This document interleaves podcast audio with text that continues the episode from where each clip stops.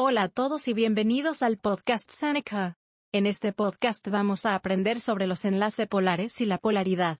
No te olvides que puedes practicar el tema con ejercicios interactivos al seguir el enlace en la descripción del podcast. Algunos enlaces dentro de las moléculas pueden describirse como polares. Esto es causado por diferencias en electronegatividades. Primero, empezaremos con la importancia de la electronegatividad en los enlaces polares. En un enlace entre dos átomos diferentes, un átomo tendrá una atracción más fuerte por el par de electrones que el otro. Esto significa que el par de electrones no estará en el centro del enlace. Esto provoca la acumulación de una carga parcial en un átomo. Esto se expresa como I delta punto y coma sub más menos menor que diagonal sub.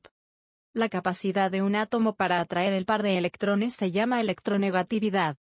Es importante conocer las electronegatividades tal como las destacó el cientista Pauling. Él descubrió que los valores de electronegatividad se pueden medir en varias escalas diferentes. Lo que necesita saber es la escala de Pauling, llamada así por Linus Pauling, su inventor. El elemento más electronegativo es el flúor, con un valor de 4.0. Otros elementos fuertemente electronegativos son oxígeno, 3.4, cloro, 3.2, nitrógeno, 3.0. El carbono tiene una electronegatividad de 2.5, y el hidrógeno tiene una electronegatividad de 2.2.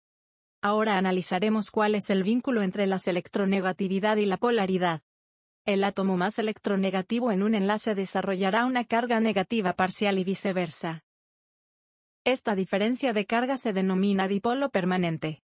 Un buen ejemplo de un enlace polar es la molécula de cloruro de hidrógeno. Por otro lado, un buen ejemplo de un enlace no polar es el enlace carbono-hidrógeno. Las electronegatividades del hidrógeno y el carbono son muy similares, por lo que el enlace no es polar. Para resumir, algunos enlaces dentro de las moléculas pueden describirse como polares.